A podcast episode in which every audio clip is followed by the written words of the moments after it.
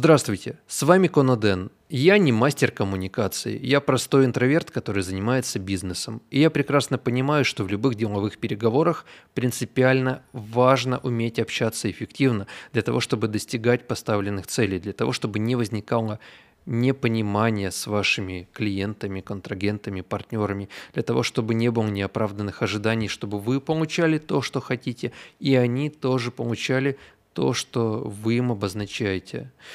Это имеет определяющее значение в построении любых деловых взаимоотношений, да и межличностных тоже. Но мы сейчас говорим о бизнесе. Я довольно много времени трачу на работу со своими сотрудниками, чтобы рассказать им, как общаться правильно и эффективно. Это базовые вещи, здесь нет ничего секретного, суперэффективного, никаких особых техник. Просто базовые вещи делового общения. И я хочу поделиться ими с вами, чтобы вы или ваши сотрудники смогли понять, осознать, проверить, делаете ли вы это правильно или же что-то требует доработки, изменения и улучшения. Поехали. Первое. Когда вы ведете переговоры с вашими клиентами, партнерами, контрагентами, четко обозначайте сроки и четко обозначайте инициативу и порядок действий. Казалось бы, очевидная вещь, но зачастую я вижу такую проблему в моей деятельности, в моем бизнесе. Когда, к примеру, была переписка с клиентом по его YouTube-каналу, что сейчас мы делаем вот такие-то действия, а потом на следующей неделе давайте свяжемся. И на этом переписка останавливается. Нет определенности, нет четкого взаимопонимания. Что значит «давайте свяжемся на следующей неделе»? Это не значит ровным счетом ничего. Это значит предположительно с понедельника по пятницу вы каким-то образом установите контакт и пообщаетесь. Когда? Кто будет инициатором контакта, в какое время может ваш партнер, когда можете вы, ничего не известно. Поэтому действовать нужно намного более четко, однозначно и определенно. Сейчас мы обозначили задачи, скажите, сможете ли вы выполнить список поставленных задач, например, к пятнице на следующей неделе ваш партнер или клиент говорит, да, я смогу.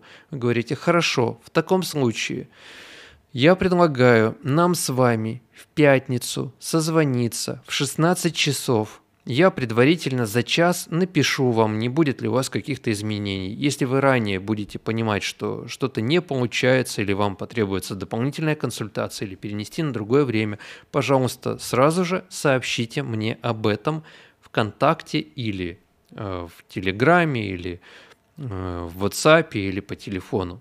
Здесь уже появляется определенность. Во-первых, у вас есть дата, у вас есть время, у вас есть порядок действий, у вас есть некий план обсуждения. Ну, в состоянии определенности не будет потом взаимного непонимания. И ваш э, собеседник понимает, что от него требуется и как вы будете действовать. И вы тоже можете составить более четкий план, поскольку не раз было такое, что как бы договорились, но кто пишет непонятно, когда пишет непонятно, и дела проваливались. Это обидная, досадная ошибка, которая возникает на пустом месте, и ее нужно избегать. Второе – необходимо общаться и объяснять.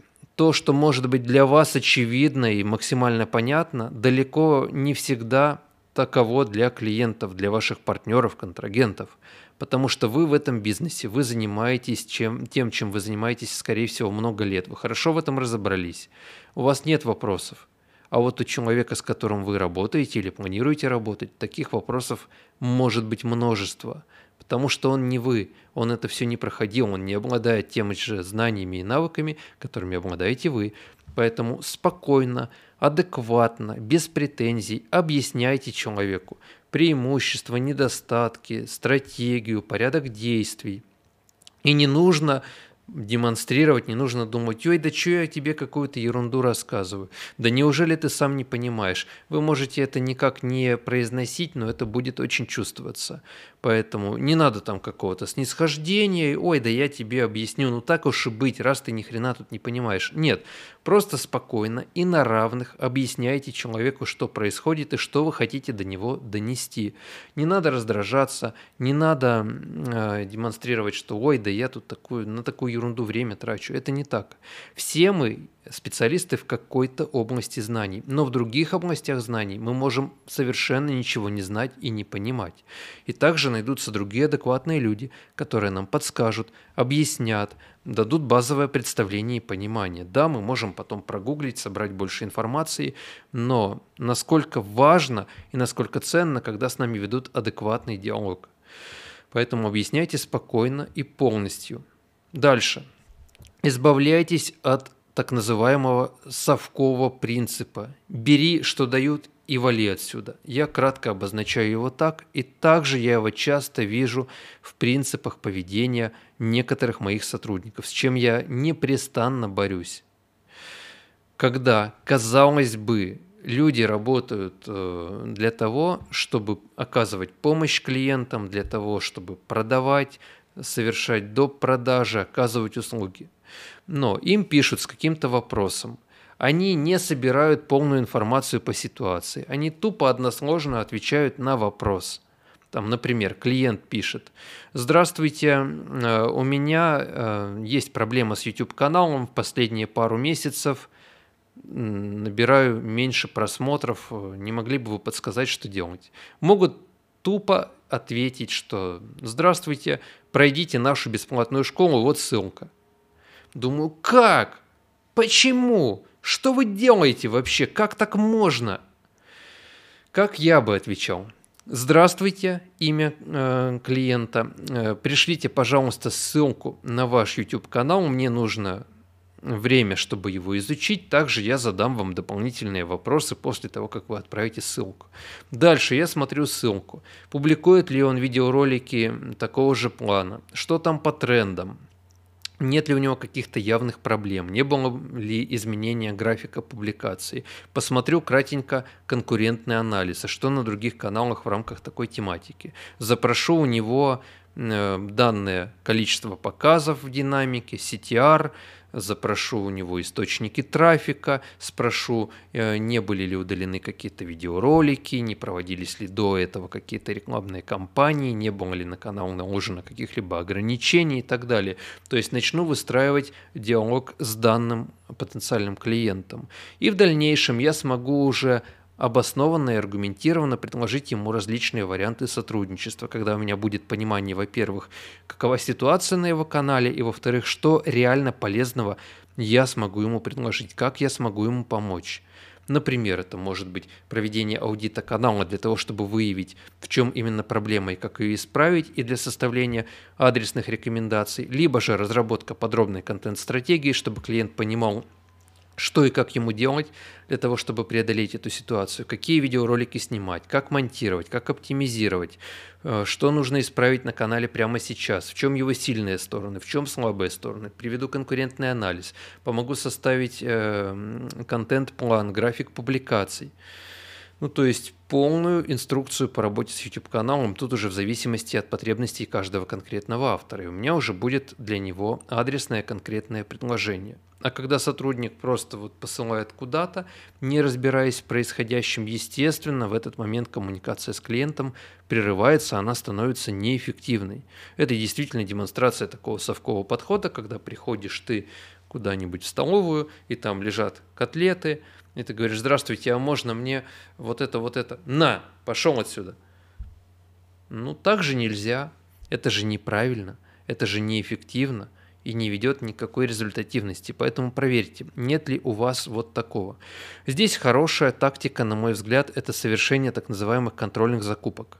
Вы можете сделать это самостоятельно, либо обратиться к каким-то друзьям, знакомым или специализированным людям, которые от имени клиента обратятся в вашу службу поддержки, напишут там вашим сотрудникам, к примеру, да, или совершат иное конверсионное действие, и вы потом пронаблюдаете, как с ними общались, что им предлагали, что им говорили. Это не с целью как-то там, не знаю, загнать в угол или подставить ваших сотрудников, это с целью выяснить, объективную картину происходящего внутри вашей компании, внутри вашей организации и понять, что необходимо улучшить, а что работает хорошо. Да, при этом вы можете выявить какие-то грубые нестыковки, грубые нарушения, допускаемые вашими сотрудниками, но согласитесь, жить в неведении – это плохая идея. Лучше выявить на ранних этапах и принять меры для того, чтобы ситуацию каким-то образом исправить. Я рекомендую такую методику применять. Далее. Не идите на открытую конфронтацию. Я считаю, она не нужна и неуместна. Да, вам могут хамить, да, вам могут писать гадости. Если люди допускают личные оскорбления, либо ведут себя совершенно неконструктивно и так, как вам видится неприемлемым, я считаю, что лучший вариант – это просто такого человека заблокировать. Слать его куда-то в ответ – писать ему какую-то аргументацию. Да нет, зачем ты назвал меня так-то? Я же нет, не такой, вот, потому-то, потому-то, потому-то. Ему плевать, это хейтер. Он вывел вас на эмоции, он вас зацепил, он кайфует от того, что вы ему отвечаете. Я считаю, что если речь идет именно о каких-то личных оскорблениях и о недопустимых вариантах поведения, только блокировать и все. Что касается конструктивной критики, высказанной даже в грубой форме, когда нет именно перехода на личности, а есть критика вашей деятельности, к ней стоит прислушиваться и понимать, почему так реагирует данный комментатор, к примеру, да, что не так, что улучшить. Разница, да, в первом случае, когда мы говорим о недопустимом поведении, человек говорит вам, что вы плохой, грубо говоря, в очень такой непристойной форме, а второе, когда речь идет о критике вашей деятельности, вы сделали что-то плохое, опять же, это может быть в какой-то грубой ужасной форме, но это не критика вас как личности, это критика того продукта, который вы создаете. И в этом большая и очень существенная разница, о которой нельзя забывать никогда. Так что к критике прислушивайтесь, хейт не надо терпеть, просто баньте. И запомните, вы никому ничего не должны, равно как и никто не должен ничего вам. И поэтому, если вы приняли решение совершить то или иное действие, и оно находится в рамках, так скажем, законодательной базы, то вы можете его совершать. Никто не вправе вас останавливать. Или вы, да, я вот заблокирую его, но это, наверное, не очень правильно, может, надо ему что-то объяснить. И здесь следующий момент очень важный. Это распределение затрат вашего времени. На мой взгляд, время – это наш самый ценный ресурс, поэтому расходовать его нужно бережно и эффективно. Подумайте, вы можете потратить 10 минут вашего времени на то, чтобы ответить хейтеру, составить подробный текст, написать ему ответ. Однако вы можете эти 10 минут потратить на что-то более полезное и эффективное, что многократно окупится. Зачем вам тратить время на те действия, которые не дают ожидаемого результата? Зачем вам распылять время на тех, кто ведет себя неуважительно в вашем отношении? Лучше создайте что-то полезное для вашей целевой аудитории, или потратьте это время на себя. По крайней мере, вы не будете чувствовать себя плохо после этого, и вы будете ощущать, что вы занимаетесь любимым делом, либо вы просто кайфанули, вы пошли, попили кофе, забили на то, что там был какой-то неконструктивный элемент э, беседы, да, и вы управляете в этот момент своей жизнью, а не кто-то заставляет вас делать то, что вам не нравится, как-то, может быть, оправдываться или что-то подобное. Помните об этом и вспоминайте об этом каждый раз, когда происходит какая-то вот такая нештатная ситуация. Казалось бы, очень простые элементы общения и делового в том числе, да? Более того, если вы выступаете со стороны клиента и обращаетесь к кому-то, старайтесь максимально кристаллизовать Э, ваши ожидания, задачи, план действий, чтобы все было четко. Даже если другая сторона деталям не уделяет должного внимания, выводите вашего вот этого партнера на конкретные договоренности. Когда, в какое время, что конкретно сделать, сколько конкретно стоит. Верно, неверно было понято. Некоторые начинают там, ну да посмотрим, да разберемся – нужно постараться детализировать все это, чтобы были достигнуты конкретные договоренности. И лучше, конечно, их фиксировать в письменном виде, чтобы потом можно было к ним апеллировать. Если вдруг ситуация меняется, а, к сожалению, такое бывает, что договорились, грубо говоря, об одном, а потом контрагент начинает вести себя странным, непредсказуемым образом, а вы говорите, подождите, уважаемый партнер, вот у нас были такие договоренности, с моей стороны обязательства выполнены в полном объеме, вы говорили вот так-то. Сейчас вы эти договоренности меняете, мне это не нравится, мне кажется это неприемлемым, я прошу вас придерживаться ранее достигнутых договоренностей. И отсюда еще один очень важный момент, наверное, заключительный в сегодняшнем ролике-подкасте. Нужно говорить прямо, и нужно говорить, что вам не нравится, что вам нравится. Некоторые стесняются и думают, да мне неудобно, да может как-то разрешиться. Нет, на мой взгляд, очень важно сказать, что конкретно вас не устраивает, что не нравится, быть открытым. И когда вы это делаете, вы проясняете ситуацию. И не нужно думать, что ой, я вот сейчас скажу, он не будет со мной работать, он обидится. Может такое быть? Ну, конечно, может.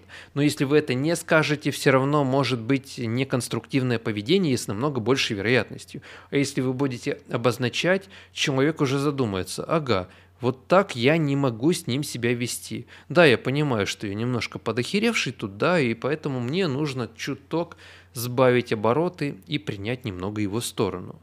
Более того, некоторые ваши партнеры будут за такую прямоту э, больше уважать вас, потому что вы говорите открыто. Вы не хаваете, как говорится. Знаете, есть такое выражение people хавает. Так вот, вы не будете том, тем самым people, который будет хавать то, что ему дают.